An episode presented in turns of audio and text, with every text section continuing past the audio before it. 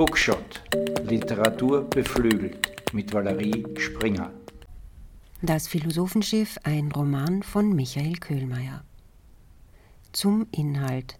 Zu ihrem 100. Geburtstag lädt die Architektin Anouk Perlemann-Jakob einen Schriftsteller ein und bittet ihn darum, ihr Leben als Roman zu erzählen. In St. Petersburg geboren, erlebt sie den bolschewistischen Terror.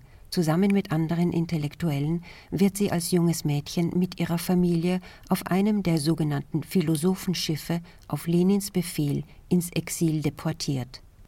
Nachdem das Schiff fünf Tage und Nächte lang auf dem finnischen Meerbusen treibt, wird ein letzter Passagier an Bord gebracht und in die Verbannung geschickt.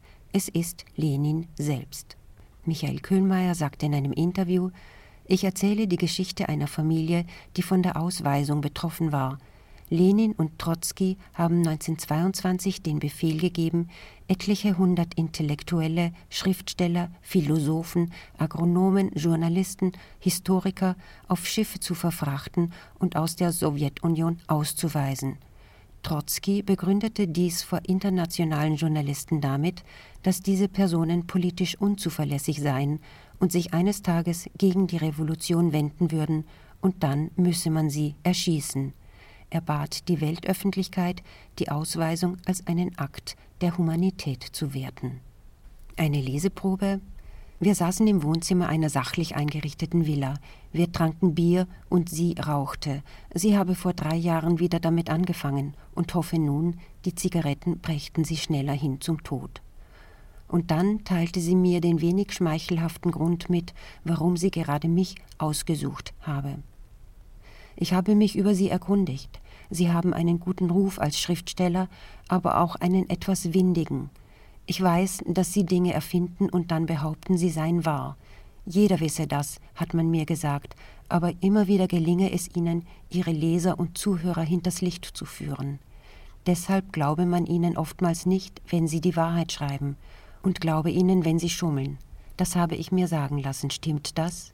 Sie kam, ohne meine Antwort abzuwarten, zu ihrer Sache.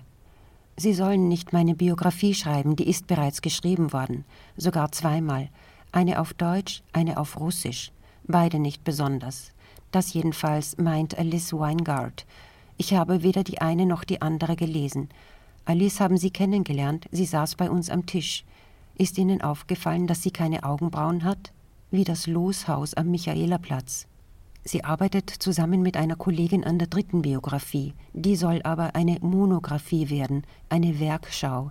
Das heißt, Alice selbst schreibt nicht, sie gibt lediglich Auskunft. Sie weiß alles über meine Arbeit, aber nicht alles über mich.